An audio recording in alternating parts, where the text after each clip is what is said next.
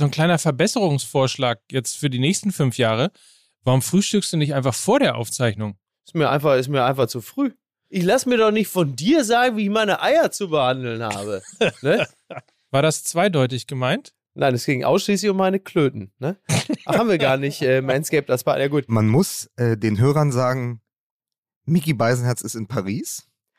Als das letzte Mal einer von uns in Paris war, um diesen Podcast aufzunehmen, musste er sich in den Gang des Hotels stellen und am Ende auf Knien diesen Podcast zu Ende machen, weil einfach eine unglaubliche Baustelle im Nachbarzimmer war. Ähm, ich hoffe, dir ist Besseres vergönnt. Die Tapete Lustig, ist schon mal weil, weil nebenan ist auch eine Baustelle. Ja, es scheint also.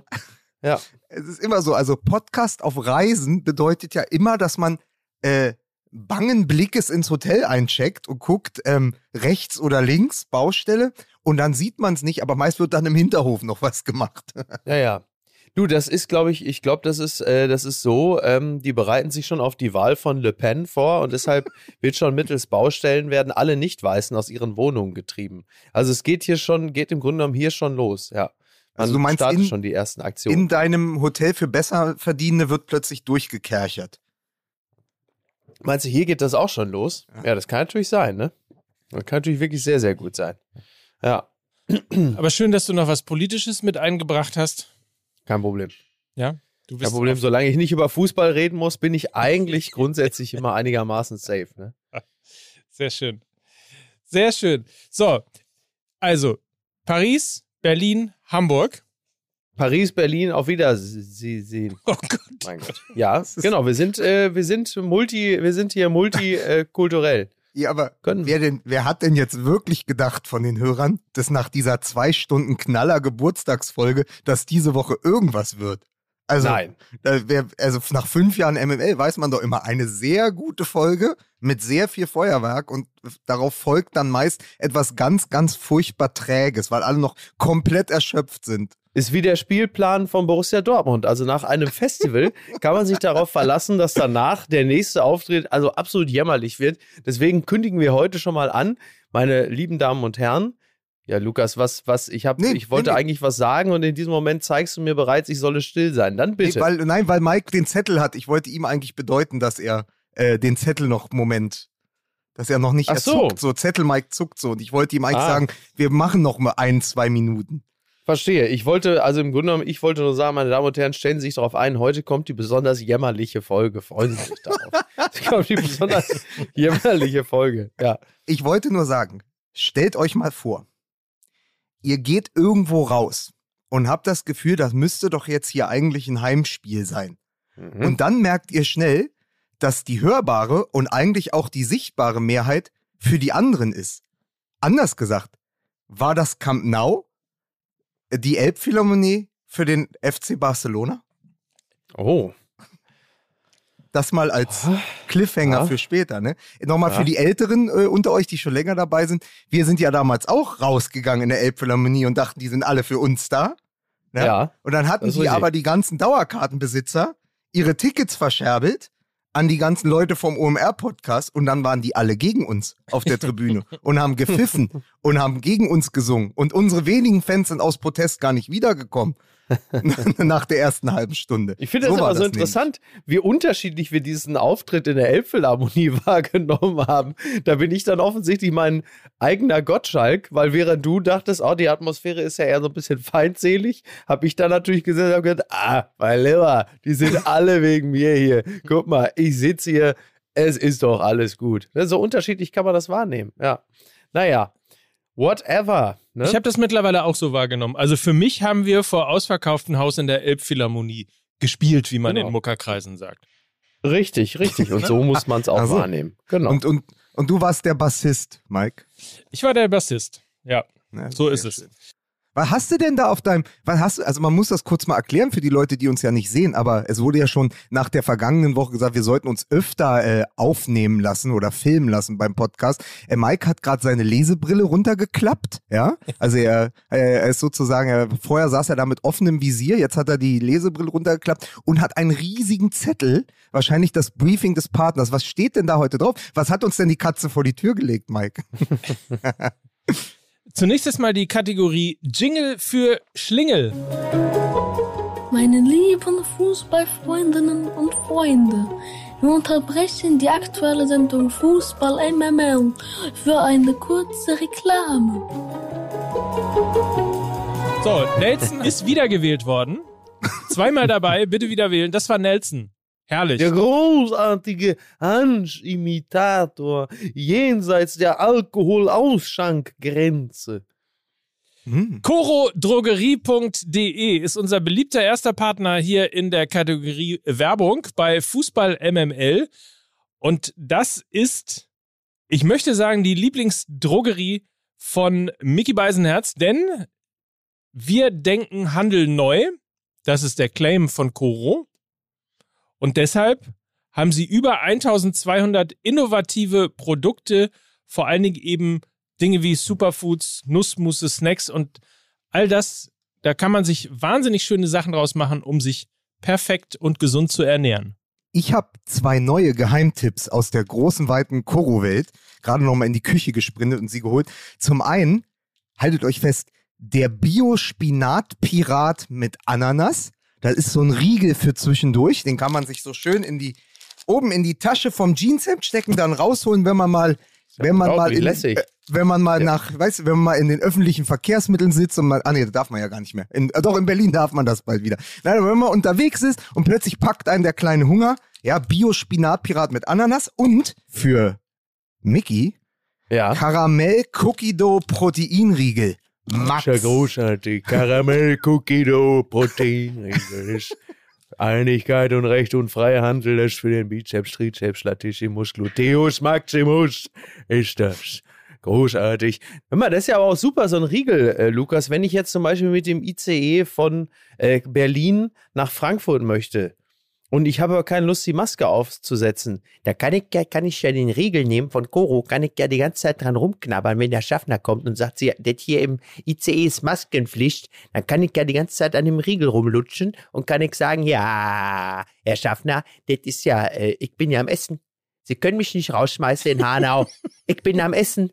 Ich hab den Koro-Riegel dabei. So macht man das. So Super. macht man das. Übrigens, was es auch neu gibt, vielleicht interessant für euch alle, äh, die Ja. frische Boxen, sechs bis sieben Kilo frisches Obst und Gemüse mit großer Sorgfalt zusammengestellt und zu dir nach Hause gebracht, äh, gibt's im Abonnement oder einzeln zu bestellen im ein- oder zwei Wochen Turnus. Das natürlich, wenn es ein Abonnement ist. Aber das hat Koro jetzt auch. Obst und Gemüse frisch zu dir nach Hause gefahren. Toll. Hand aufs Herz, bist du unser Box-to-Box-Player? Bin ich. Hier in diesem, in, das ist sehr gut. Und ich habe noch eine Info für euch. chorodrogerie.de ist äh, die Website. MML, der Gutscheincode. Dort gibt es nämlich 5% auf deinen Warenkorb bei Coro. Liebe Fußballfreunde, der Reklameskorpion hat wieder zugebissen und ich gebe zurück ins Studio. Das war Nelson. Großartig imitiert. Wollt ihr jetzt anfangen? Ich kann das natürlich überhaupt nicht. Bei dir klingt es wirklich nach Schlaganfall. Bei dir klingt es aber wirklich nur nach Das Schlaganfall. ist einfach nur, als hätte man dich auf, auf halber Spur abgespielt. Das ist überhaupt kein Musik, Problem. bitte.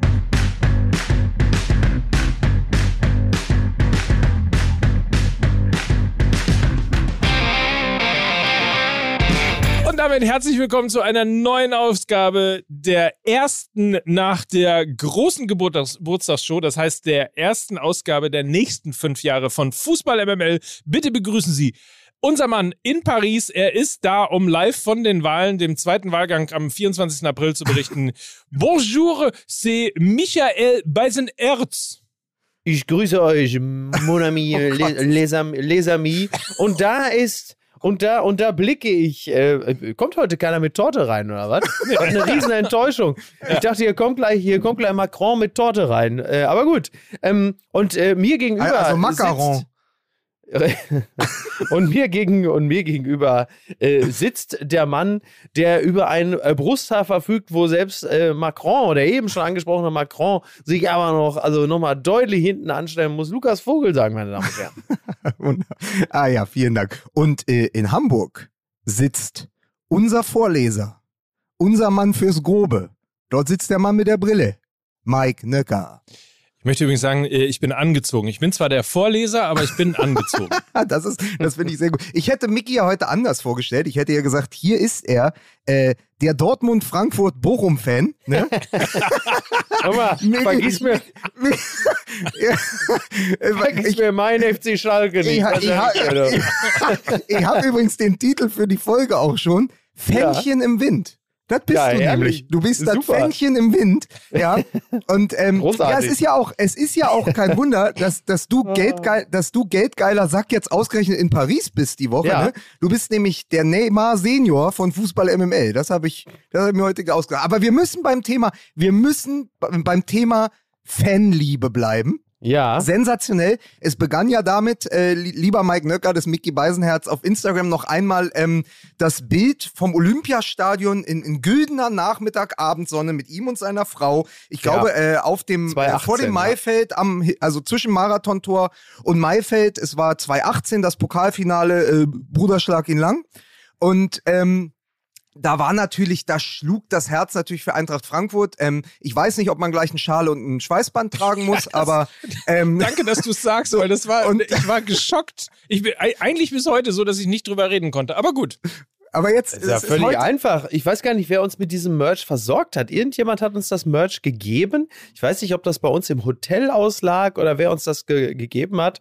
Und äh, ja, klar, wenn es gegen die Bayern geht, da ziehe ich mir natürlich sofort so ein, äh, ziehe ich mir natürlich das Frankfurt-Schweißband an. Ist ja wohl völlig, völlig logisch.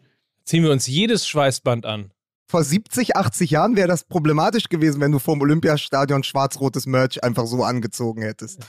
naja, vor 70, 80 Jahren wäre das eher überhaupt nicht problematisch Ja. gewesen. Das wäre wohl eher problematisch gewesen, wenn ich Es- für die es andere abzulehnen. Mannschaft. Ja. Ähm, Ne? Von nicht durchdachten Gags mal abgesehen, ähm, es gab ja dann große Vorwürfe, ja, nämlich das Fännchen im Wind. Du musst dich mal entscheiden, Beisenherz. äh, also äh, VfL Bochum. Vorwürfe, Vorwürfe ist aber auch wirklich, Vorwürfe ist auch sehr charmant formuliert. Ja, aber ich, ich, ich möchte da nicht, ich möchte da nicht Sämtliche. Inselbegabungen haben sich wieder aufgemacht, um. Aber wundervoll war dann, dass Leute dann wirklich Fotos von dir von Facebook und Instagram rausgekramt haben, wo Ja, du dann mal ja. beim Kicken im Park in Hamburg Ja. ein HSV-Trikot anhattest. Herrlich, ne? Ja. Ja. Äh, Ja. So, und das- das, wurde ja dann, es schau, sagen wir mal so, es schaukelte sich hoch, weil natürlich durch dieses, dieses Großartige in dieser Saison, es wird ja auch immer wieder unterfüttert, ne, wie wir gesagt haben, es gibt ähm, Festivaltage beim BVB, so einer war Ja. am Wochenende gegen, v Ja. gegen den VfL Wolfsburg und dann gibt's halt die, die schlimmen Wochenenden, das steht uns jetzt bevor, gegen den FC. Bayern München. Das ist Ähm, allerdings richtig. so, also Stand jetzt ist Mickey Beisenherz Borussia Dortmund-Fan, aber sein Richtig. Herz als echter Ruri, und da muss man sagen, das verstehe ich noch, mit einer Wohnung in Bochum in Stadionnähe, also eigentlich in Lauf- und Rufnähe zum Stadion, kann man auch ähm, mit dem VfL Bochum sympathisieren. Und dann ähm, hast du natürlich am Ende noch die aufgekeimte Europa- ähm, Liebe zur, ein zur Eintracht aus Frankfurt, was natürlich auch so ein bisschen so ein Surrogat ist, ne? Weil man Ja. natürlich, ich, ich habe es ja selber am eigenen Leib erlebt, fährst da mit ähm, 4000 Dortmundern nach Lissabon, sitzt im Oberrang, verlierst, äh, kriegst drei Buben, Genau. verlierst, fährst geprügelt nach Hause, äh, scheidest aus der Champions League aus, verlierst gegen Glasgow in der Playoff-Playoff-Runde. ähm, und die Eintracht fegt einfach durch Europa. Ich verstehe es, ich verstehe Ja. aber auch die Leute, die dieses Verhalten fragwürdig finden. Ja, klar, natürlich verstehe ich die, weil die sind natürlich die hard äh, grenzreligiös ihrem Verein verschworen und können überhaupt nicht nachvollziehen, dass man sich äh, für die Auftritte äh, anderer Vereine so begeistern kann. Aber äh, das ist mir natürlich scheißegal. Aber ja, klar, also ich äh, respektiere deren Gefühle und wie auch immer sie die zum Ausdruck bringen, das nehme ich dann im Zweifel amüsiert zur Kenntnis. Ähm, aber klar, also ich meine, wären, wä- wären alle äh, äh, Fans im Fußball so wie ich, dann würden, äh, dann wäre, also dann wäre der FC Bayern zehnmal am Stück Meister. Ne? Weil die ja kein. Aber, Ja, aber es ist natürlich auch, äh, um, um, um mal Mike zurück ins Boot zu holen, äh, apropos, ähm, es ist natürlich auch dann noch ein dreifacher Schlag ins Gesicht, dass du so lange in Hamburg wohnst, aber dich dann komplett dagegen verwehrst, irgendwie Paul, also auch nur Pauli-Sympathisant zu sein. Ne? Also du hast deine Ja, Vereine. warum? Warum soll ich das denn auch? Bin ich verrückt oder was? warum soll ich denn? Ich bin doch auch, äh, äh, ich, bin, ich, ich, ich stehe ja auch nicht irgendwie mit einem Schal bei Jung von Matt oder Scholz and Friends, ne? So, warum soll ich denn da beim FC St. Pauli vorm Stadion stehen und sagen, dass ihr seid meine liebste Agent? Was denn, Mike? Du wolltest irgendwas er sagen? ist ja nicht der Martin Schulz von Fußball MML. Ja, aber er ist auf einem sehr guten Weg dorthin. Und dann möchte ich Ja, sagen, wollte dann, ich ist es doch, sagen. dann ist es, dann muss man doch, pass auf, man kann ja, es gibt ja auch die Möglichkeit, ein Statement durch Auslassung. So. Und indem Ja. er nicht sich mit dir auf die Tribüne stellt, während er Ja. am liebsten sofort nach Frankfurt gependelt wäre, ja, Ja. ähm, muss man ja klar sagen, ist das auch eine Nachricht, eine Message, eine Botschaft an dich, lieber Mike Nöcker. Absolut. Total. Ich bin ja mal sehr gespannt. Am Samstag, wenn alles stand jetzt, ist ja am Samstag Miki mein Gast am Millantor. ja, das stimmt. So, mal schauen, wie er danach, erstens, wie er sich benimmt. Klingt wie so eine NDR-Sendung mit Judith Rakers, mein Gast am Millantor. Ne? so. so irgendwie die schönsten Spargelfelder äh, äh, von Dithmarschen und mein Gast am Millantor, die neue 18-teilige Reihe im NDR. Ähm, nee, äh, also für ich, ich habe ja, ich spekuliere ja auf ganz andere Dinge.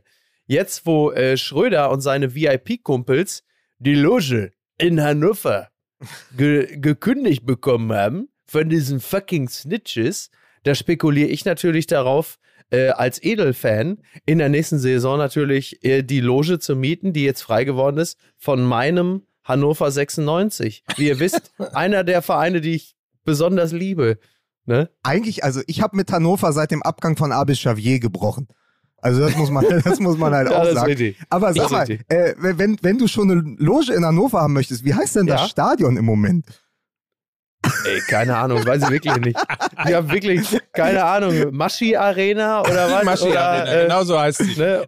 Oder po Oliver Pocher Kampfbahn, die Oliver Pocher Kampfbahn. aber, so heißt was? sie. aber das ist doch jetzt eigentlich, ist doch jetzt eigentlich schön. Jetzt ist das Ding doch gesetzt. Ich bin so eine Art, weil ich habe ja, ich pflege viele Liebschaften gleichzeitig. Ich bin so eine Art Fan-Mormone. Ne? Ich habe also quasi, ich habe die Vereinsvielweiberei erfunden und äh, das lasse ich mir jetzt auch nicht mehr nehmen. Das ist ja wohl klar. Ich bin jetzt ab sofort der, ähm, der, der, ja, wie soll man das? Da brauchen wir jetzt noch so ein schönes, da äh, Lukas, du bist doch der Germanist. Ja, ich werde, ich, ich habe brauchen gerade überlegt. ein schönes bis- Kompositum. also ich ja, bin jetzt so eine Art Vereinsmormone. So irgendwie Ja. so muss das, ja. Ja, aber es ist ja auch gut. Du bist der, der immer der schönsten Kurve hinterherläuft. genau. Ja, richtig. Ne? Ich habe mal eine ja. ganz kurze Frage, um mal Ja, ja, äh, bitte. auch sozusagen aktuell inhaltlich wieder zu Mike, werden. stör uns bitte nicht. Wir reden hier gerade äh, über, äh, über Sex. Apropos Fännchen im Wind, wie ist euch dieses in Teilen jämmerliche Fangeheule beim FC Barcelona, das ja bis hin Ja, zur. Rücktrittsforderung irgendwie äh, sich hochstilisiert hat. Wie habt ihr das wahrgenommen? Also, um's mal, um mal gleich tendenziös zu werden. Ich finde Ja. es sehr gewagt von einem Verein, bei dem man ständig Karten bekommt, der irgendwie darum wirbt, dass sozusagen die Menschen aus der ganzen Welt kommen und überall Mhm. über äh, Ticket-Hotlines zu jeder Sekunde irgendwie hast du die Möglichkeit, noch ins Stadion zu kommen, äh, sich dann zu beschweren, wenn man bei einem Europacup-Spiel, das man schon gefühlt gewonnen hat, Ja. die Karten zurückgibt und sich dann wundert, dass es nicht von Fans vom FC Barcelona gekauft wird, sondern Ja. über Tricks halt eben für Eintracht Frankfurt-Fans irgendwie zum großen Ding geworden sind, da Karten zu kaufen. Also ich stand die ganze Zeit irgendwie davor und dachte, Alter, wie lächerlich sind die denn drauf? Ja, was ist ein bisschen wie der FC St. Pauli. Aber ähm, also es ist, Hat es nichts ist mit ja, dem FC St. Pauli zu tun. ich wollte einfach nur, einfach nur sinnloses St. Pauli-Bashing heute. Das ist einfach so. Miki hat, du, Miki hat seine Breitseite doch jetzt auch schon abbekommen. Ähm, ganz, also drei Dinge.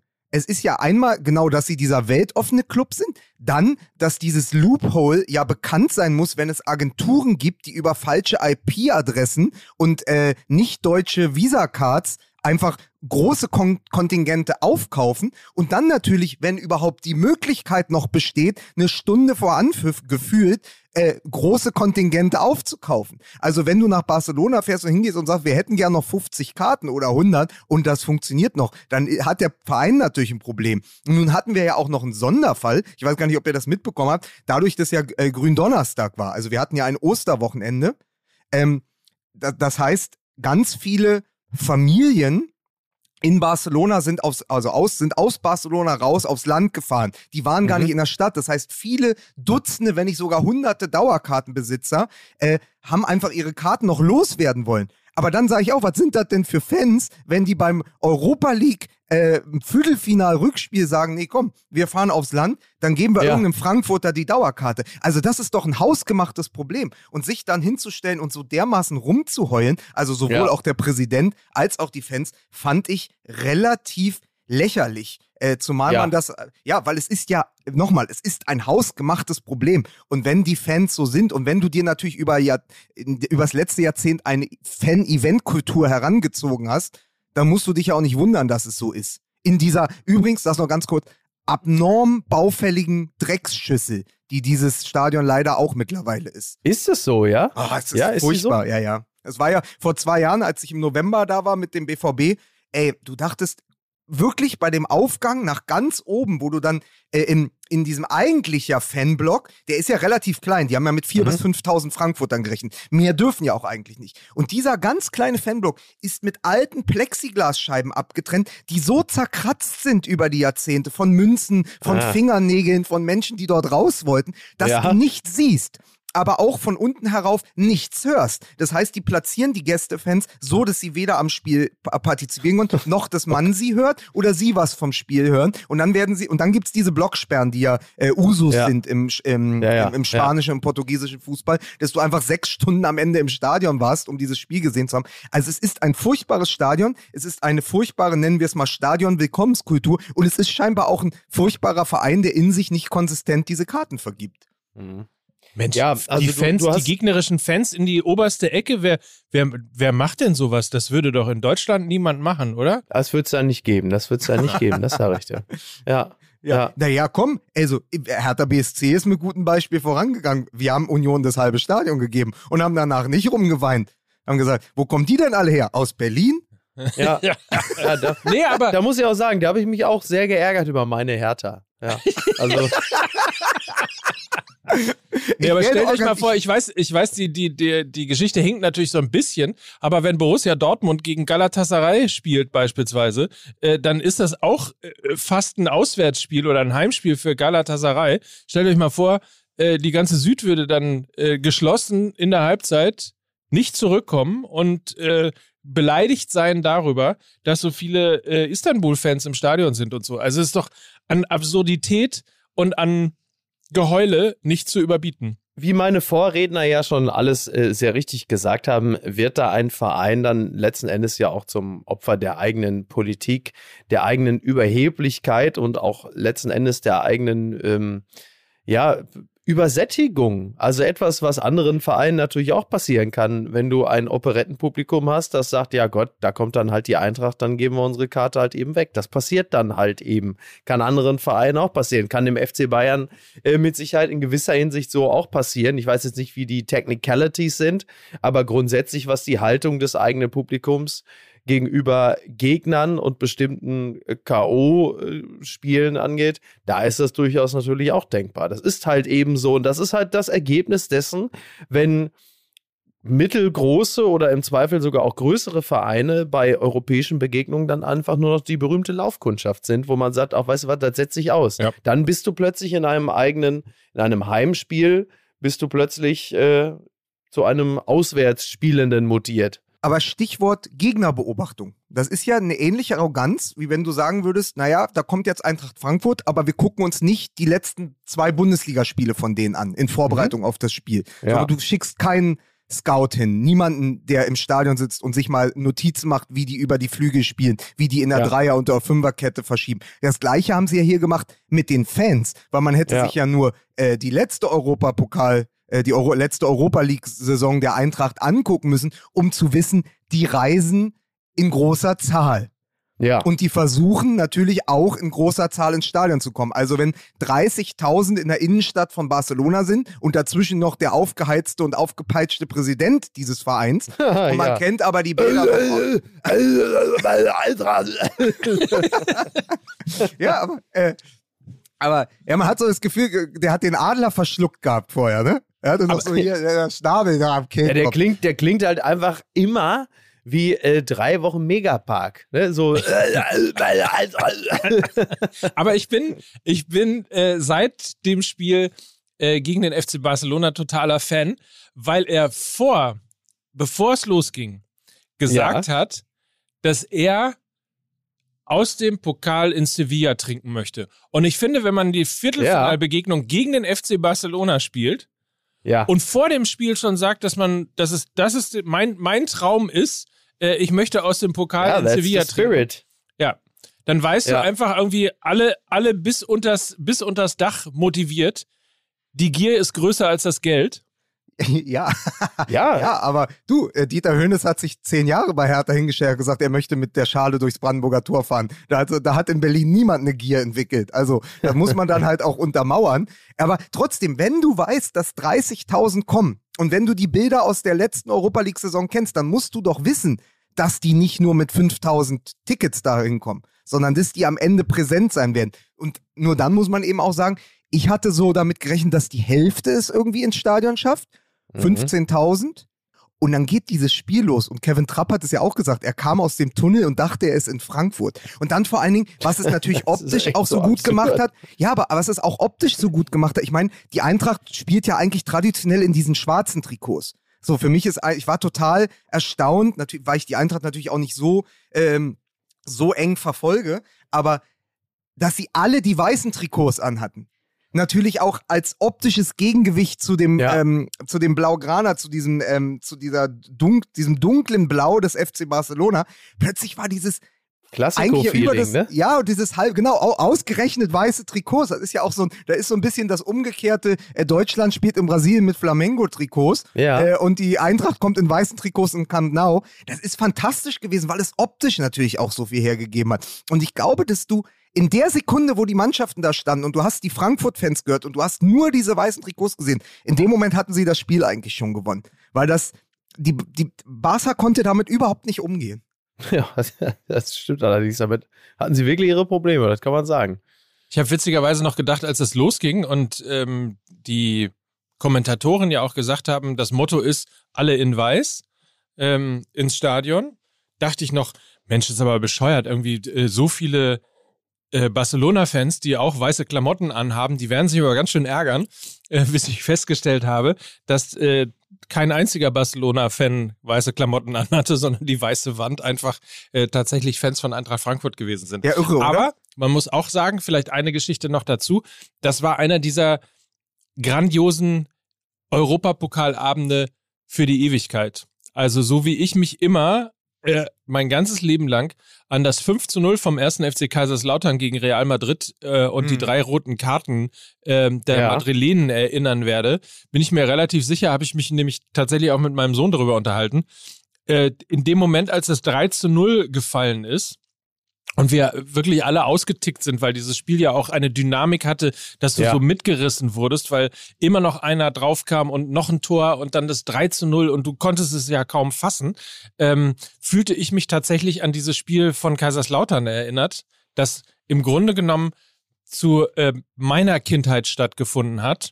Und nun saß ich irgendwie äh, neben meinem Sohn und sagte ihm, ich bin mir relativ sicher, dass das dieses Spiel ist, ähm, das dich dein ganzes Leben lang begleiten wird, weil du dich einfach daran erinnern wirst, wie Eintracht Frankfurt damals gegen Ja. Barcelona Ja. 3 zu 0 geführt hat und ins Halbfinale der Euroleague eingezogen ist.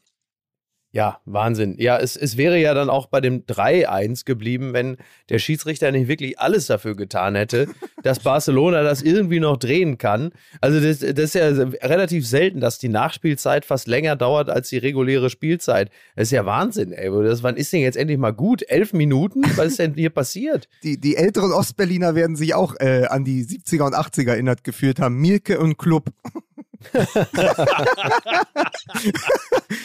Ach, sehr schön. aber, aber sie haben ja wirklich, also hast du da irgendwie gefühlt zwölf Minuten Nachspielzeit und dann, ich habe das ja von Dicker nicht mal als faul gesehen. Das war eigentlich normaler Luftzweikampf, ne? Und dann kommen die noch auf zwei, drei ran und überleg doch mal, das Ding wäre noch in die Verlängerung gegangen. Da hätte Barcelona wahrscheinlich auch gewonnen. Völlig unverdient. Aber ansonsten hatte es natürlich genau deshalb, auch wegen des Dramas am Ende, all diese Zutaten und dann natürlich äh, Philipp Kostic, der sich als Linksverteidiger aufreibt und trotzdem zwei Tore macht und dann mit seinem Trikot ausgerechnet die Nummer 10 in Abwesenheit der großen Nummer 10 dann noch den Messi-Jubel auspackt mit dem Trikot. Ja.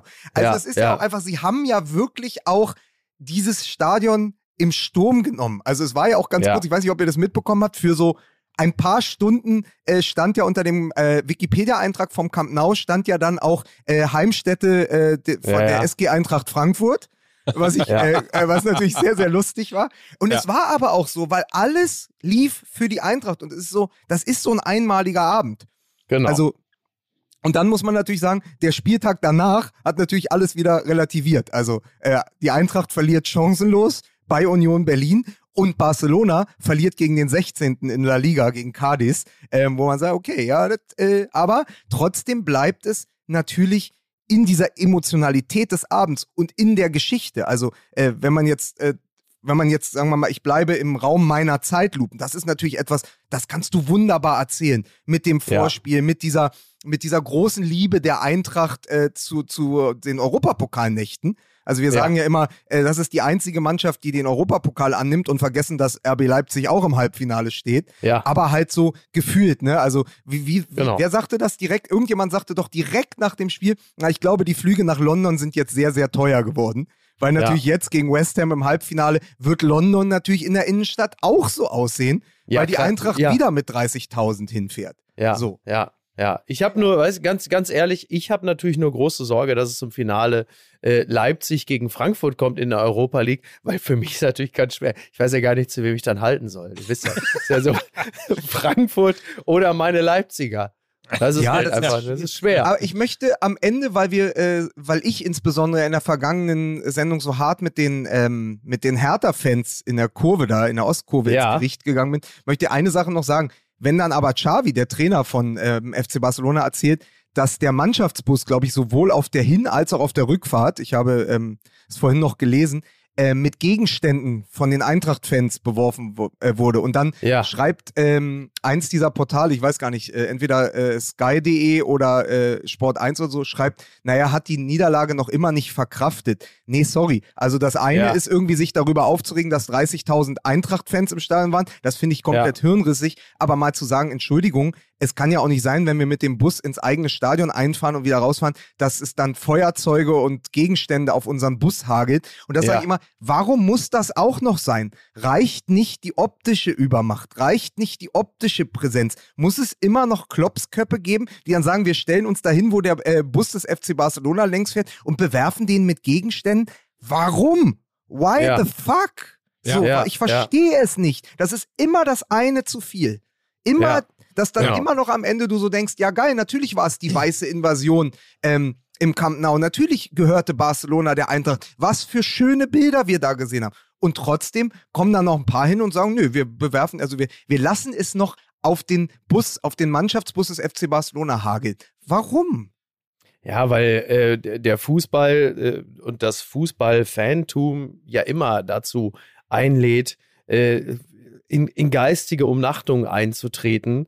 Und äh, das, das Schöne am Fußball ist ja auch das kindliche Gemüt, was man rauslassen kann. Jubeln, schreien, weinen, trommeln, alles. Und das Blöde daran ist halt, dass dieses kindliche Gemüt bei einigen dann halt einfach davon galoppiert und man wie die kleinen Blagen dann in so einer äh, Mini-Rotte anfängt, dann auch noch die größte Scheiße zu fabrizieren, äh, wie halt eben diesen Bus zu äh, bewerfen. So, das ist jetzt alles nicht, ist jetzt alles nicht äh, hochgradig dramatisch im Vergleich zu dem, wozu Fans manchmal sonst noch in der Lage sind, aber natürlich komplett bescheuert, wo du sagst, ja, äh, ihr müsst eure kindliche Euphorie ähm, dann aber an einem gewissen Punkt X dann auch äh, so zügeln, dass man da rausgeht und sagt, das waren jetzt 10 von 10 und dass es da nicht noch Abzüge in der B-Note gibt, dass man sagt, ja, die Scheiße hättet ihr euch sparen können. Aber so ist es halt leider. Krass. Trotzdem wollen wir natürlich erwähnen, dass RB Leipzig sehr souverän auch ins Halbfinale eingezogen ist und Ja. ich würde sogar sagen, ein Top-Favorit auf den Titel ist, ne? Also die können das Double sogar. In der derzeitigen Verfassung äh, mit Sicherheit, ja. Wie schrieb einer unserer Hörer äh, in einer, einer Nachricht auf Instagram? Er schrieb: Ich lehne mich jetzt mal aus dem Fenster. Ich glaube, dass der RB, dass, äh, RB Leipzig in dieser Saison mehr Titel holt als der FC Bayern. Hm. Ähm, ja, also ist ja in der Herleitung ja auch absolut schlüssig. Also klar. Jetzt geht es ja in dieser Woche im Pokal gegen den ersten FC Union Berlin. So, und wenn wir jetzt mal, machen wir einfach mal, weil wir sind ja Fußball MML, Manchester City und Liverpool außer Acht lassen, kann ja Leipzig in diesem Spiel die beste Mannschaft der Welt werden. Und wisst ihr auch warum? Warum? Stichwort Linealmeister.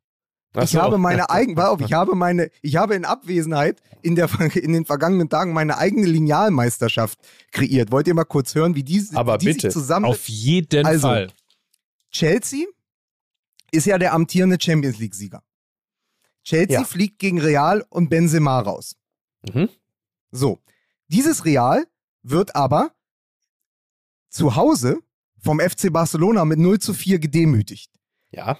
Dieses FC Barcelona wird dann von Eintracht Frankfurt mit 30.000 Fans im Rücken äh, aus dem Stadion geschossen, Ja. fährt dann nach Berlin, verliert gegen Union Berlin, Union Berlin trifft auf RB Leipzig. So. Ja, So. ist absolut, Was- absolut korrekt. Ja. Was da für eine Brisanz jetzt drin steckt, sind sich die Leipziger dessen überhaupt bewusst, welchen Titel sie da holen können, nämlich die MML-Linealmeisterschaft in diesem Pokalspiel. Das muss Ja. man immer auch sagen. Ja. Also ich, glaube nicht, ich glaube nicht, dass sie unter Tedesco noch eine zusätzliche Motivation brauchen, aber sie spielen gegen die derzeit beste Mannschaft der Welt. In Klammern, abgesehen von Manchester City und dem FC Liverpool. Well, ja, sicher. Absolut. Ja, Es gibt das goldene Lineal also zu gewinnen, das äh, genau. verliehen von Lukas Vogelsang. Das ist richtig. Definitiv. Ja. Ich muss euch ganz kurz in dieser sehr netten und reizenden Plauderei ganz kurz unterbrechen, wenn ihr nichts dagegen habt. Äh, Nelson, Aber bitte. Nelson, bitte nochmal bitte. Hallo Nelson, bitte. Meine lieben Fußballfreundinnen und Freunde, wir unterbrechen die aktuelle Sendung Fußball MML für eine kurze Reklame. Wer so wunderschön angezogen sein möchte wie Mickey Beisenherz, der gehe, Er kann jetzt, sich gehackt legen. der gehe jetzt auf ansonst.de. Ah ja, das geht auch. Das ist das Unternehmen, das ist die Stätte für diverse Unternehmen. Outfits. Also Unternehmen, wie du das schon wieder sagst. Unternehmen, das klingt so, so kalt, so prosaisch, so technisch, so, so, so, so, so, so, wie soll ich das sagen? So, so ach, weiß ich nicht, so wenig sexy. Aber man wird ja so, man wird ja so, also guckt, Leute, bitte, schaut mich an. Wenn ihr in diesen Tempel geht bei Ansons, wenn ihr euch da einkleidet, dann werdet ihr einen völlig neuen Entwurf von euch selbst vorfinden. Ihr werdet ein anderer Mensch, ich möchte sogar sagen, ihr werdet ein besserer Mensch. Ihr, äh, das ist doch klar. Also ich meine, Kleider machen Leute, das weiß man. Aber also das, also das, also das, was da bei Ansons geschieht, das, was, Lukas? Erzähl den Leuten doch nichts. Du, du wirst einfach zu einem Menschen, der einen Rollkragenpulli unter sein AC Mailand-Trikot zieht. Das ist ja auch noch passiert. Ich bin der Edelfan. Wenn ja, damit wollte ich, damit wollte ich meinen AC Mailand auch ein bisschen, äh, bisschen adeln. Das ist ja wohl völlig klar. Ja, es gibt ja bei Ansons halt eben nicht nur Rollkragenpullover. Es gibt fantastische Anzüge ne, von tollen Marken, aber es gibt halt eben auch coole Sportswear, lässige Kleidung, es gibt schicke Kleidung, es gibt fantastische Jeans. Also da findet man ja nun wirklich alles, Gibt was es auch man braucht, um in diesen was? Gibt es auch Stretch-Jeans? Stretch Jeans gibt's auch. Eigentlich wollte ich ja nur, eigentlich wollte ich nur eine, äh, eine, eine Rampe bauen, eine sozusagen eine kalt anfangende Rampe, deswegen Unternehmen und dann wollte ich eben über äh, Fesche und diverse Outfits für Frühling und Sommer, die breite So, Markenauswahl Hast und die gesagt, Stil. Fesche Outfits? Ja, weil, ja, weil ich Fesche so, Outfits und freche Kleidung mit Pep und Blue Jeans. Gibt's da auch Blue Jeans? so, Mike, gibt's da auch Blue Jeans? Es ist, ich schaff's heute nicht mehr, eine Rampe zu Was bauen. ist mit ich, Knickerbocker? ich, ich wollte die Rampe bauen für den Gutscheincode. Der heißt nämlich auch heute wieder 15 MML! Jetzt haben die Bauarbeiter hier mich gerade. Ansons.de. Ansons.de ist die Website dafür. Diverse Outfits für den Frühling und den Sommer. Alles das.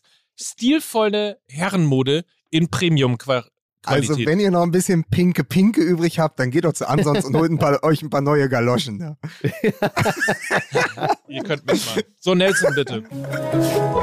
Liebe Fußballfreunde, der Reklameskorpion hat wieder zugebissen und ich gebe zurück ins Studio. So, danke Nelson. Damit sind wir zurück bei Fußball MML. Das ist, Mike, der, ich- das ist der Podcast, wo Mike Nöcker immer unterbrochen wird und nicht, und nicht einen äh, klaren Satz zu Ende bringt. Deswegen so ein bisschen aussieht wie der Depp von MML, aber mein Gott, was soll ich machen? Du was, bist der wo- Johnny wo- Depp. Nein, du bist der Johnny Depp von Fußball ML. So. Ein Worüber aussehender, leicht Er hat mich mit Typ. Kot beworfen. Ja. Ich wollte dir ja eine Rampe bauen, lieber Mike Nöcker. Weil Ja. ich habe ja gedacht, du saßt vom Fernseher mit deinem Sohn. Ja, erst äh, Europapokal Eintracht Frankfurt und dann natürlich auch am Wochenende und hast, und hast gesagt, guck mal, jetzt, wei- jetzt wirst du nie vergessen, wie die Eintracht gespielt hat gegen Barcelona in Barcelona. Dann wirst du, und dann hast du zu ihm gesagt, wärst du ein bisschen mehr wie Tom Alexander Rote, dann könntest du da schon mitspielen. Ja, so dann, müssten genau. wir, in- dann, dann Genau. müssen wir nicht in dieser Wohnung wohnen, im Dachgeschoss. Dann könnten wir schon Ja. draußen mit Häuschen an der Elbe. Richtig. So ist ja, es. hast richtig angebrüllt. Angebrüllt hat er ihn. Du Versager! hey, ich guck dir das an! Was der da macht, der hat Tor geschossen! Und du hier! Also, mein Gott, ja Taschengeld gestrichen. Alter, pass auf. Enttäuschung. Äh, pass auf. Mike, Ja. du musst jetzt sagen, ob ich die Geschichte erzählen darf, sonst mache ich es nicht, bevor wir es rausschneiden müssen. Doch, Aber, doch, doch, doch. Okay, Du wunderbar. Apropos, apropos Taschengeld, Ben Nöcker. Und er wird es ja auch hören. Liebe Grüße, Ben. Du weißt, ich liebe dich aus tiefstem Herzen. Also, nach, na, also am Tag des MML-Geburtstags, also ein wenige Stunden nach der letzten Aufzeichnung, saß ich äh, vor der Brücke äh, in Hamburg und äh, irgendwann kam dann auch Ben Nöcker. Was für ein Lied hast du gespielt? Was für ein Lied hast du gespielt? am, am, am Flyerkasten. Also, ja, nee, und dann kam Ben und war komplett frustriert, weil er am Abend vorher für Fortnite einen neuen Tanz kaufen wollte. Für irgendwie 7 oder 8,99. Und er war Ja. wirklich erst 16 Jahre alt, er war komplett aufgelöst. Und er sagte, ich, Mike, mein Vater erlaubt mir nicht, diesen Tanz zu kommen. Sag ich, wie viel kostet der? Ja, ungefähr 8 Euro. Dann habe ich geguckt in der Hosentasche, ich hatte noch einen Zehner. Hab ich gesagt, wenn du den mir vortanzt, gebe ich dir einen Zehner. Und dann hat der Sohn von Mike Nöcker für mich anderthalb Minuten lang getanzt, nämlich diesen Fortnite-Tanz, und hat 10 Euro bekommen. Und ich habe danach erfahren von Mike, dass das sein erstes selbstverdientes Geld war. aber wie gut ist das denn? Aber, aber man, muss, man, muss dazu, man muss dazu auch sagen, äh, äh, Berliner Mit-30er gibt 16-Jährigen Geld, damit er für ihn tanzt. Das sind Meldungen, die hat man zuletzt eigentlich so nur von der Linken gehört. Ne? Jetzt es gilt Zeit, das alles aufzuarbeiten. Ja. Aber toll, Oh äh, Mann, super, aus ja, der, sehr, sehr aus gut. Der, aus, der, ja. aus der P2S. So, Leute, jetzt, Ja. jetzt, jetzt. Ja, aber das, also, dann, dann muss man sagen, also, meine Mhm. Woche, die sozusagen, ich rechne ja immer die Wochen so nach der Aufzeichnung bis zur Aufzeichnung. Also, Ja. die Woche begann mit äh, Ben Nöcker tanzend, Fortnite, und ging und hörte dann aber in gewisser Weise auf, damit, dass Mike ja uns schrieb, Tom Alexander Rote, Kopfballtorschütze beim Debüt für Borussia Dortmund, hat noch im vergangenen oder vor zwei Jahren mit drei Ben Nöcker zusammen bei St. Pauli gespielt? Ja. Korrekt, korrekt. Mhm. So, und dann siehst du plötzlich, wie nah das alles ist, wie alt wir sind und was da eigentlich los ist. Nein, Weil wie ist- alt ist der? 17, ne? 17. Der ist 17, genau. Also, äh, also mein Sohn hat U14 gespielt, ähm, Ja. Tom hat U15 Ah, gespielt. Die okay. haben zusammen aber trainiert auf dem, auf dem gleichen Platz, sehr oft auch zusammen trainiert und sehr oft halt eben auch, dass ich äh, insbesondere ähm, mit, mit der Mutter von Tom einfach am Platz gestanden habe und Ja. ähm, sie war Soccer Mom, ich war Soccer Dad und wir haben irgendwie Ja. auf unsere Kinder ge gewartet und äh, plötzlich macht's Puff, drei Jahre später. Ähm, der Sohn steht nicht nur zum ersten Mal in der Startelf, sondern 24 Minuten später schießt er auch sein erstes Bundesligator. Ist einfach Ja. irgendwie eine, eine Geschichte, die einfach, ja, in diesem Fall eben auch einfach für mich oder für uns auch eben besonders war. Also, wir haben ja nichts damit zu tun. Ähm, aber nur dadurch, dass sich einfach mal auch Wege gekreuzt haben, ist das halt sehr, sehr besonders tatsächlich. Was ich übrigens auch Ja. besonders finde, ist, normalerweise denkst du ja, Mensch, ein 17-Jähriger schießt ein Bundesligator. Äh, damit ist er wahrscheinlich nach Mukoko und lass es mal Shahin gewesen sein, der jüngste Dortmunder, der je getroffen hat. Tatsächlich ist er nur der achtjüngste Dortmunder, der je getroffen hat. Weil ja, äh, okay. kannst, kannst du die anderen aufzählen? Das würde mich mal interessieren. Also Mukoku, Kruska? Shahin, Kruska, okay. Ah, ja, stimmt. Den gab's ja auch mal.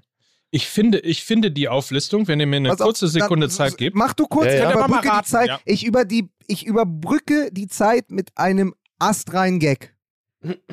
Hau raus. So, das ist immerhin mein Talent, was der BVB vom St. Pa von St. Pauli abgeworben hat, das auch tor torgefährlich ist in der Bundesliga. So. So, ich hab sie. ja. Also auf drei kann man natürlich locker kommen, nämlich auf Christian Pulisic, auf Jude Ja. Bellingham und Gio Reyna. Ja, Ah, stimmt. okay, ja. Stimmt, die sind Ja. auch alle da. Ja, Dann klar. gibt's noch äh, Marc-André Kruska, Ja. Mhm. Ibrahim Tanko, Oh, Ach, geil. Tanko, ja, natürlich. beste ja, Freund dann von ist ja Ricken natürlich auch dabei. Ist natürlich auch Ricken dabei. Logo. Nuri Sahin ich schon. und Yusufa Mokoku. Nicht Ah. Lars Ricken. Also Nicht Lars Ricken. Ach, guck mal. Aber Ibrahim Tanko, krass, ja, Logo. Ey, daran merkt man, so, und das muss man auch sagen, ich bin ja dann doch schon eine Weile BVB-Fan, dass man, dass einem dann schon warm ums Herz wird, wenn man plötzlich den Namen Ibrahim Tanko hört, wo man denkt, meine Fresse. Übrigens ist DD gerade 44 geworden. Auch schon eine Weile her. ist ne, unglaublich. Äh, ich finde das wahnsinnig interessant, weil ich, ähm, ich hatte ja so Phasen als Fußballfan. Ich hab, na, bin eingestiegen mit der Bravo Sport natürlich. Ja, natürlich. natürlich Naja, Klar, wenn du natürlich. irgendwie neun oder Also du als neun Roman Elber nackt auf dem Moped Ja, saß genau. mit den bunten Äh, Haaren, als- hast du gesagt, als das könnte Mehmet- ein Sport für mich sein. als Mehmet Scholl den äh, Bravo Otto gewonnen hat. Nee, also du, du, du steigerst dich ja sozusagen, wenn du aus dem Kindesalter heraus dich entwickelst, dann geht's, die, die Übergänge sind fließend. Aber Bravo Sport war das, dann Sportbild und dann irgendwann natürlich auf dem Kicker hängen geblieben. Und es ist ganz, ganz interessant, dass für mich Ibrahim Tanko und sein Sturmpartner Wladimir But sind so Figuren für mich aus der Ja. Bravo Sport. War das natürlich Ja. damals als die als Teenies, die dann, dann war man ja gleich Teenie-Star oder Teenie-Schwarm wenn man mit äh, 17 oder 18 in der Bundesliga gespielt hat, weil das damals natürlich die Ausnahme war von der Regel, weil du ja sonst einfach Spieler hattest wie Mehmet Scholl, die halt mit 24 noch als Talent galten, ja? Ja. So, und, und ich weiß noch, Tanko und Butt waren ja, ja, waren ja ganz, ganz früh ganz, ganz junge Stürmer beim BVB, wo andere Ja. Vereine tatsächlich eher mit äh, Mitte 30-Jährigen gestürmt haben. Aber das waren so Bravo-Sportgesichter für mich. verrückt. Wie kommen wir jetzt Ja. zu Bravo, von Bravo Sport ähm, zum Fußball?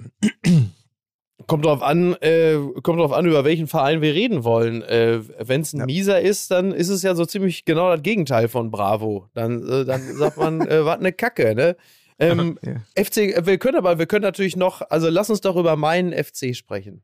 Also meine große Liebe, der Kölsche FC. Das ist ja nun bekannt, dass ich, äh, ähm, weil wir ja schon kurz über, über äh, Peter Fischer, den Präsidenten von Eintracht Frankfurt, gesprochen haben. Der, äh, der, ähm, der ja äh, sagte, dass er gerne den äh, Pott äh, da in Sevilla trinken, daraus trinken würde. Und Steffen Baumgart, der Trainer der Kölner, hat es ja jetzt zuletzt dann auch gesagt, dass sie jetzt äh, Richtung Europa schielen, weil er sagte, ja, warum denn nicht? Wir haben noch ein paar Spiele, Abstieg äh, ist kein Thema mehr, also gib ihm. Was natürlich genau die richtige Haltung ist, was ich sehr, sehr gut finde, dass er halt äh, ganz klar sagt, ja, jetzt äh, gehen wir es mal an. Steffen Baumgart sieht auch immer so ein bisschen gerade jetzt aus, weil er auch seine Mütze wieder abgegeben hat, wenn er da so zum Interview auftritt. Der sieht auch so ein bisschen, weil wir heute schon mit Peter Fischer am Ballermann waren. Steffen Baumgart sieht auch aus, als wäre er irgendwie äh, in so einem Malle-Urlaub so nach zehn Stunden auf der Liege und dem einen Sangria einmal zu viel, so gerade eben ins Studio zitiert worden. Er sieht halt immer auch so ein bisschen äh, ausgewaschen aus, wenn er da so hinkommt. so ein bisschen, äh, ja, weiß ich nicht. Ähm, als hätte er noch so drei Bälle an den Kopf gekriegt und so ein bisschen, weiß ich nicht. Aber irgendwie schön. Also gefällt mir sehr, sehr gut, muss ich sagen. Doch. Weil wir ja so ein bisschen auch in Nostalgie schwärmen, müssen wir ja ganz kurz äh, auch noch Ja. darüber reden, dass ja, äh, und jetzt bringe ich es mal auf, damit äh, Lukas dafür keinen Ärger bekommt, dass ja die Hertha tatsächlich am letzten Wochenende gewonnen hat. Und wie Ja. Christoph Kner so schön in der Süddeutschen Zeitung geschrieben hat, ja im Grunde genommen auch äh, mit den ganz alten Mitteln. Also du hast auf der einen Seite, äh, weißt du, dass das nächste Spiel äh, ist bei einem Streaming-Dienst, es ist alles modern, du hast Laptop-Trainer, du hast irgendwie Analysen hier, Analysen da. Und dann kommt eben ein Trainer, der ist total aus der Zeit gefallen, wo man irgendwie das Gefühl hat, ähm, so, die Sportschau ist zurück, Tore, Punkte, Meisterschaft, äh, Kurt Brumme ist noch am Mikrofon und macht die WDR-Schlusskonferenz und Ja. äh, dann kommt der Feuerwehrmann, der macht äh, ganz lustige Sachen, nämlich erstens, wahllos wird irgendein Führungsspieler aus dem Kader geworfen, um zu zeigen, Ja, ich kann hart durchgreifen. ja. So, dann wird sich ein Leader gesucht, der äh, das ganze Spiel auf sich ziehen darf. Und dann Der ja übrigens deshalb auch mal ursprünglich geholt worden ist. Exakt Ja. für solche Momente, ne? Darf man auch nicht ganz vergessen. Und dann kommt noch irgendwie eine überraschende Aufstellung, mit der keiner gerechnet hat. Und es macht Puff und es steht 1 zu 0. Und dann frage ich mich, warum hat er das eigentlich nicht in den letzten Spielen schon gemacht? Das wäre die Aufstellung gewesen gegen Union im Derby. Mhm. Ja. Zu sagen, ja. komm, alles, was halbwegs noch äh, 50 Minuten über den Rasen rennen kann, was aber Bock hat zu kämpfen und auch für West-Berlin da sozusagen auf dem Platz zu stehen, muss da jetzt mitmachen. Und dann brauchst du, also in solche Spielen brauchst du halt, ich sage es ungern, aber in solchen Spielen, er trifft ja eh nicht, brauchst du aber einen Davy Selke, der vorne da das Ein-Mann-Gegenpressing macht und anläuft und anläuft und anläuft und die Leute animiert. Und dahinter als hängende Spitze ein Boateng, der zumindest so lange laufen kann, äh, wie ihn die Füße tragen, was ja in, also in der Regel waren das 20 Minuten, jetzt hat er 70 fast durchgehalten. So, das war eigentlich genau die Aufstellung. Du hast die derzeit elf Besten dieser Mannschaft auf den Platz gestellt und hast sie irgendwie Fußball spielen lassen. Mehr war es ja nicht. Er hat den äh, Stammspieler Belfodil rasiert, als Zeichen Mhm. nach innen. Keiner ist sicher. Er hat äh, Boateng auf den Platz gestellt und hat gesagt, pass auf, du musst eigentlich nur das machen, was du früher im Wedding auch gemacht hast, ordentlich einen umbolzen und ein bisschen rumbrüllen, das wird schon reichen. Also das Ja. war ja mehr so, das war ja sozusagen mehr so die, die Zersetzungskraft. Also der Edeltechniker Kevin Prince Boateng, äh, der in die Welt ausgezogen ist, um, ähm, um, um die Leute das Jubeln zu lehren, ja, der kommt zurück und ist eigentlich nur noch eine Scharfkante da am 16er, der die Leute halt, ey, wie oft der die über die Klinge hat springen lassen, die Augsburger. Also es ist ja archaischer Fußball durch und durch. Aber es hat funktioniert. 85% gewonnene Zweikämpfe von Kevin Prince Boateng. Und der eine gewonnene oder entscheidende äh, Zweikampf und Pass dann auch ähm, in der Entstehung äh, des, des Tores. Was dann wiederum, und das ist veredelt dann letztendlich die Arbeit von Felix Magath, wunderschön mit der Hacke erzielt wird. Die Schönheit Total. des Abstiegskampfes. Ja, hätte man gar nicht gedacht. Hör mal, ich sag mal ganz klar, das ist Männerfußball. Ne? So sieht's nämlich aus. Das so, war immer damit das, der Begriff das war endlich ja auch mal immer das, reinkommt. das ist ja das, was ich an äh, Pardada überhaupt nicht vermisse, sich da immer hinzustellen mit dieser, mit dieser äh, ungarischen Pocke da und dann sagen, ja, ist Männerfußball, der muss hier anders gemacht werden. Äh, Ja, hm, ja gut. Ähm, aber äh, anderes Thema, äh, Hertha, Magath, es hat jetzt einmal funktioniert und ich habe mich natürlich einfach nur gefragt, warum nicht vorher, warum gegen Union so ein Quatsch mal. Also ich war ein bisschen enttäuscht, freue mich aber natürlich, dass wir das erste Mal überm Strich stehen seit sehr, sehr langer Zeit und dass wir damit jetzt in die Abstiegsendspiele gehen. Aber eigentlich wollte ich nicht über Hertha reden, weil ich immer Nein, so denke, wenn ich, Es war nur wenn ganz ich jetzt- kurz. Nee, du sagst, du hast ja auch recht. Es ist, es ist ja auch dieses, das, also Christoph Kner, toll, dass du den Text ansprichst. Ich habe den heute Morgen noch gelesen. Sagt ja auch so: Otto Rehagel wird es nicht mehr machen. Hans Meyer ist damit beschäftigt, an seiner äh, Borussia aus Gladbach äh, zu leiden. Ja, Ähm, Ja. Peter Neururer wirst du nicht mehr erreichen. Und so die Zeit ist vorbei. Felix Magath ist wirklich der Letzte seiner Art. Und den Ja. kann man jetzt halt, ähm, den kann man jetzt noch viermal bei der Arbeit zugucken. Wie übrigens Genau. auch, weil wir ja noch ein Topspiel vor der Brust haben und deswegen jetzt über die Bayern gleich mal reden sollten. Äh, es gibt noch äh, vier Haaland-Spiele ne, für den BVB. Oder sind noch fünf Spieltage? Ich krieg's nicht mehr zusammen. ja Also- wenn er denn, wenn er denn äh, sich nicht verletzt. Ne? Ja. Das ist ja auch nicht ganz so, ist ja auch nicht ganz so sicher. Genau. Also das, das sind jetzt die letzten Auftritte von Haaland und danach wird er dann wahrscheinlich zu City wechseln, schätzungsweise. Und wir haben, also wenn du über das Topspiel noch reden möchtest, wir Ja. haben ja auch, ich meine, wir haben schon über Leipzig gegen Union schon gesprochen, aber heute Abend ist ja auch äh, DFB-Pokal-Halbfinale. Der Hamburger Ja. Sportverein, und das kann ich als äh, Fan vom FC St. Pauli sagen, dem Erfinder der Haltung im Fußball, ähm, der Hamburger Sportverein hat die Chance, heute vor ausverkauftem Hause ins DFB-Pokalfinale einzuziehen. Ich glaube, dass der HSV eine große Chance hat, weil sie haben die letzten Jahre gelernt, wie es ist, im Wettbewerb zu bleiben. Ja, also ich bin, ich, ich bin äh, da natürlich auch sehr vorfreudig, weil klar, wissen wir, Hamburg, meine Perle. Ja. Also ob mein, das mein HSV, das würde ich mir schon wünschen, dass der da ins DFB-Pokalfinale einzieht. Ähm, das wäre schon klasse, absolut. Aber kollidiert das Voll. nicht mit deiner großen Liebe zu Christian Streich und den Freiburgern? Ja, meine Freiburger, klar, das ist natürlich schon bitter, ne? Also ich habe die Dreisam durch, durch, mein, durch meinen Körper, da sind ja keine Adern, da fließt ja die Dreisam. Und das ist ja. schon auch irgendwo klar. Absolut, hast du recht. Ist schon nicht einfach. Auch da schlagen natürlich zwei Herzen in meiner Brust. Ist richtig. Traumfinale. Natürlich eigentlich für alle Fußballromantiker äh, Union gegen Freiburg, was du natürlich, und da nehme ich jetzt mal den Herr Taner in mir ganz weit zurück, was du natürlich hättest, wenn Union äh, ins Finale einzieht, du hättest halt wirklich ein Berliner Finale, also mit, unter Beteiligung einer Berliner Mannschaft, die dann ja. natürlich auch in großer Zahl da sein wird, wenn nicht noch ein paar Eintracht-Fans an Karten kommen.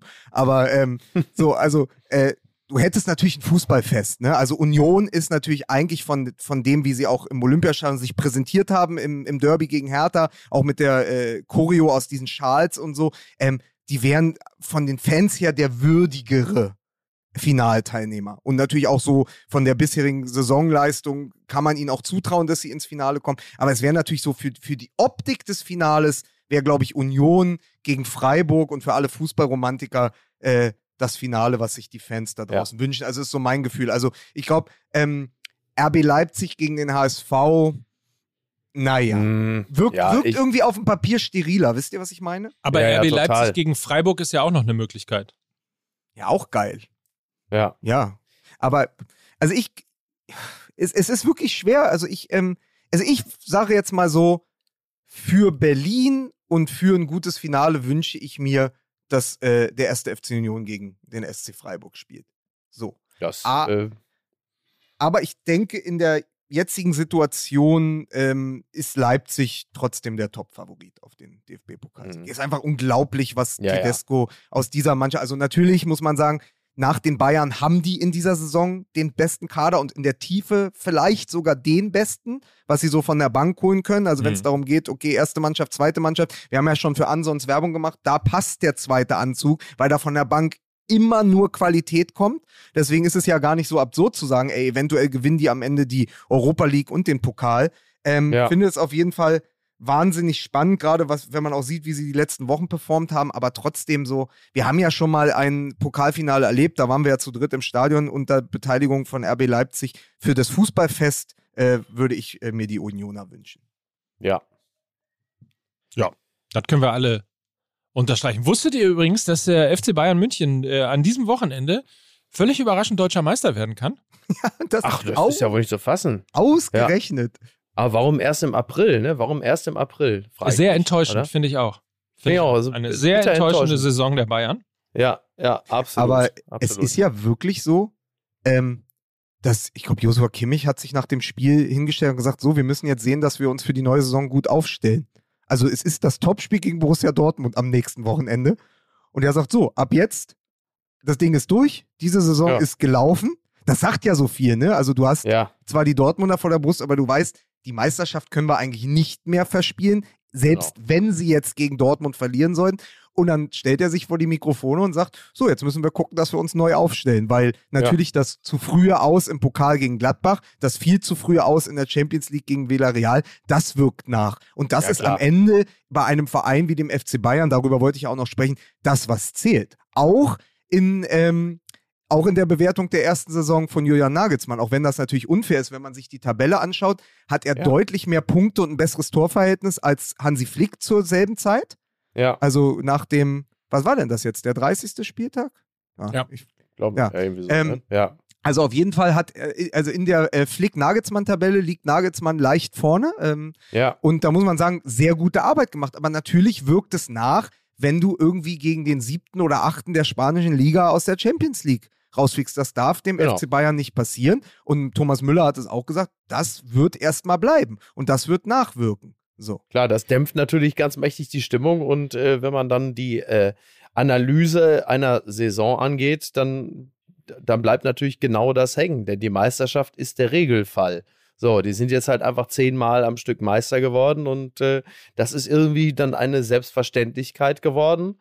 Und da man sich halt eben an die Meisterschaft so gewöhnt hat, ragt natürlich alles andere heraus und in diesem Falle nach unten. Und das wird dann äh, die, in die Beurteilung von Nagelsmann und seiner ersten Saison, es wird ja wohl noch eine, es wird ja wohl noch eine weitere folgen dürfen, dann einfließen. Klar, Logo. Da, ähm, um wieder den großartigen Christoph Knär äh, zu zitieren, ähm, äh, der Flick war ja der Triple-Hansi und jetzt ist äh, Nagelsmann nur ein Single-Mann. so, das finde ich, ist, ist ja der Single-Mann ja. in, der, in, der, in der ersten Saison. Ja, aber ich, ja. äh, es, es, es, sind ganz entscheidende Sachen beim FC Bayern passiert. Nagelsmann hat sich sehr offensiv geäußert, hat gesagt, wir, wir dürfen jetzt auf keinen Fall zwei Transferperioden verschlafen, weil ja. der FC Bayern weiß, um den Anschluss zu halten, und nur darum geht es, an die europäische Spitze, und die besteht im Moment aus den englischen Clubs und Paris und Real Madrid, ähm, ja. musst du halt jetzt auch Stichwort Festgeldkonto, du musst Geld in die Hand nehmen, du musst investieren, weil du kannst ja nicht jedes Jahr, so wie es jetzt immer passiert ist mit Boateng, äh, mit Alaba, du kannst ja nicht jedes Jahr sehr gute Spieler abgeben und dann nur okaye Spieler, also wir reden jetzt immer aus der Perspektive der Bayern, ja, natürlich mhm. ist ein Upamecano ein super Transfer gewesen, aus Sicht jedes anderen Bundesligisten. Aber wenn er dann halt noch nicht die Stabilität bringt, die vorher ein Alaba gebracht hat, weil er es vielleicht auch noch gar nicht kann in dem Alter und weil er sich erstmal an den Fußball des FC Bayern gewöhnen muss. Aber das sind ja alles so Sachen. Du musst ja beim FC Bayern, und das war vor, das war vor 25 Jahren, als Mehmet Scholl in der Sportbild war, nicht anders.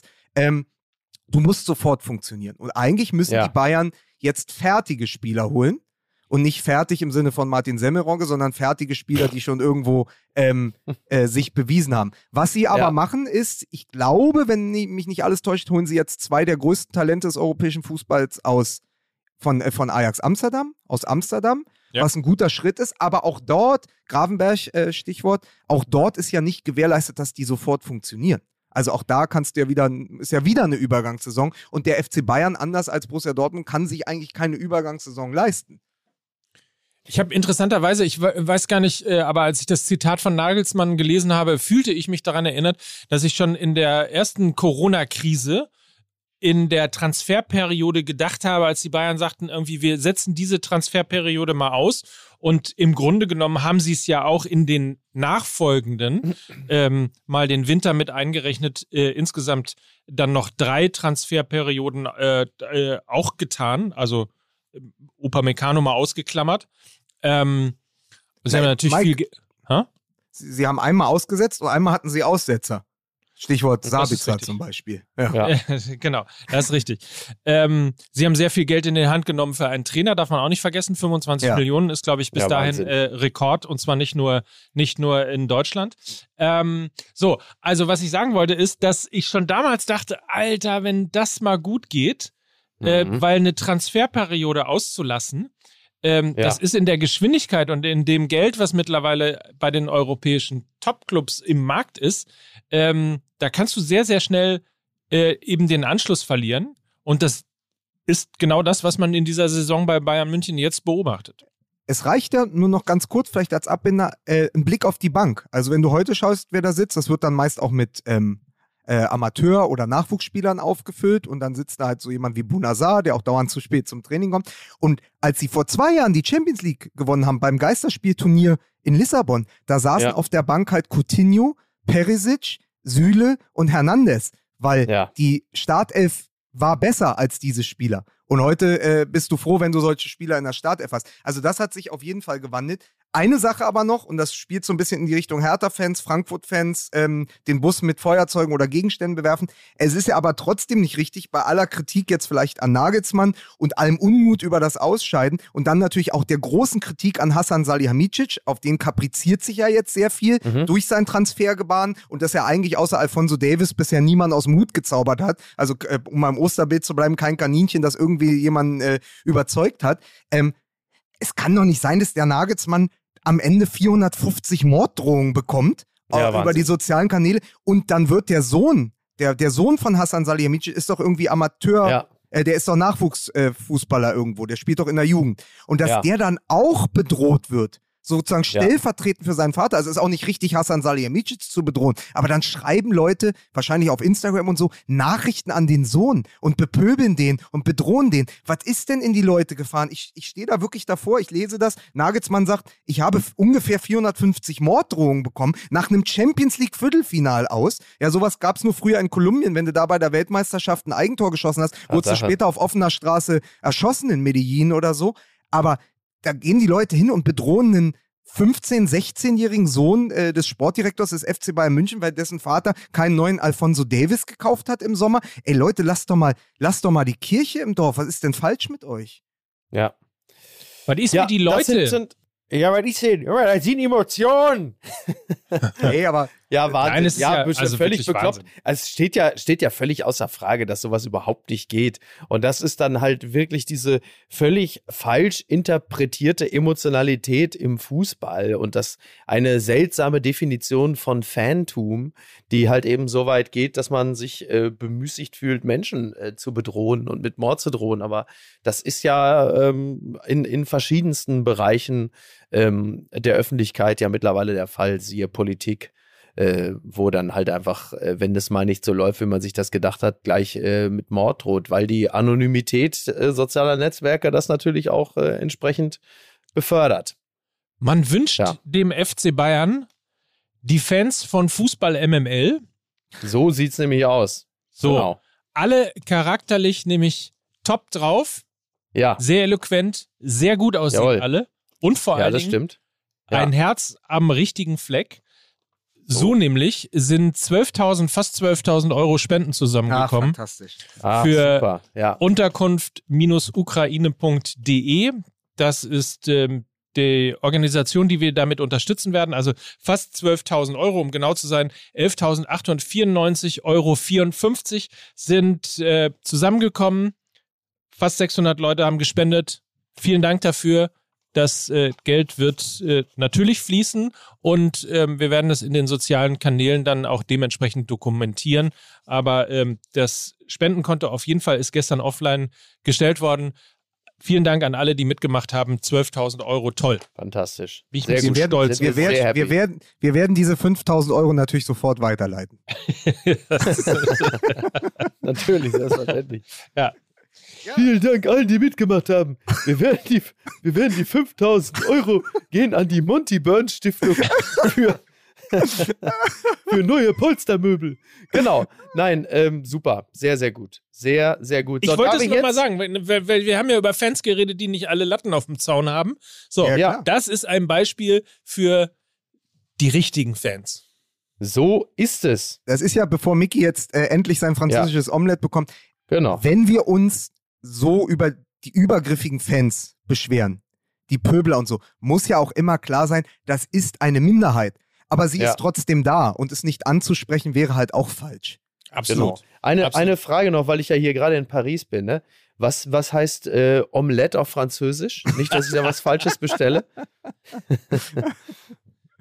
so, ihr Mäuse. Aber du musst bei so einem Ja. Café, was auch Omelette, dann musst du aus die, auf, auf die, pass auf, Öffnungszeiten achten.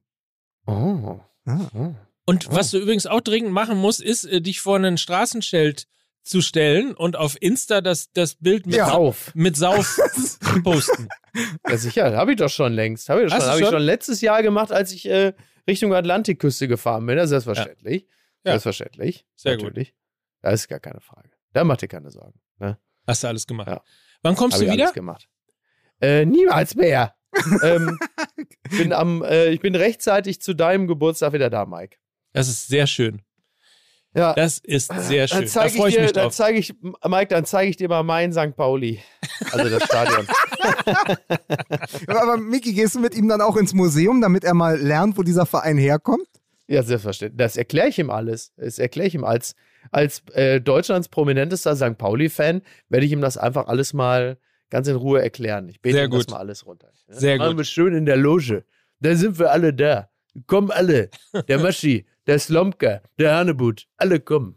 Aber Alle es sind ist klar, da. dass du natürlich da in, in, äh, im äh, Millantor natürlich dann aufschlägst mit einem ganz, ganz neuen PSG-Trikot, was du dir hier noch geholt hast. Ja, das ist sehr Paris. wichtig. Also, Ja. wenn du dir Freunde machen willst, dann ist das Klar. ein sehr gutes Trikot, mit dem du dann. Nee, nee, aber Beflockung Draxler, weil alte Liebe Schalke. Ja. da kommt viel Gutes zusammen. Ich gehe gleich los. Ja. Also, Kinders, macht's gut. Ne? Das noch. Wir haben ja wieder mal keine äh, Zeit gehabt, um über die zweite Liga zu reden, aber da ist wenigstens noch Spannung. Ah, Ja. Ja, lässt du mich jetzt, darf ich jetzt, kann ich jetzt endlich? Ne? Ruhe. Wer Lust hat, mit mir über die zweite Liga zu reden, einfach schreibt mir einfach auf Insta oder ähnlichem, dann diskutiere ich Ja, halt dann mit euch, Mike wenn ich zu Hause besuchen. Klingelt bei ihm, dann könnt ihr ihn zu Hause besuchen. Freut er sich. ich Ich hasse stelle mir euch. gerade, ich stelle mir gerade, ich stelle, ich bin immer noch an diesem Bild, wo Mike zu Hause Fußball guckt und Rote macht gerade wieder ein Tor, eine sensationelle Aktion, Kameraschwenk ins Wohnzimmer und links ist Ben, der gerade wieder für 9 Euro einen Tanz macht und Mike guckt ihn einfach an wie, ja, weiß ich auch nicht, wie der ukrainische Botschafter die SPD. Also, Leute, macht's gut, ähm, hab euch lieb, Tassen hoch, bis denn. Au revoir. Tschüss. Oh, war. Dieser Podcast wird produziert von Podstars bei OMR.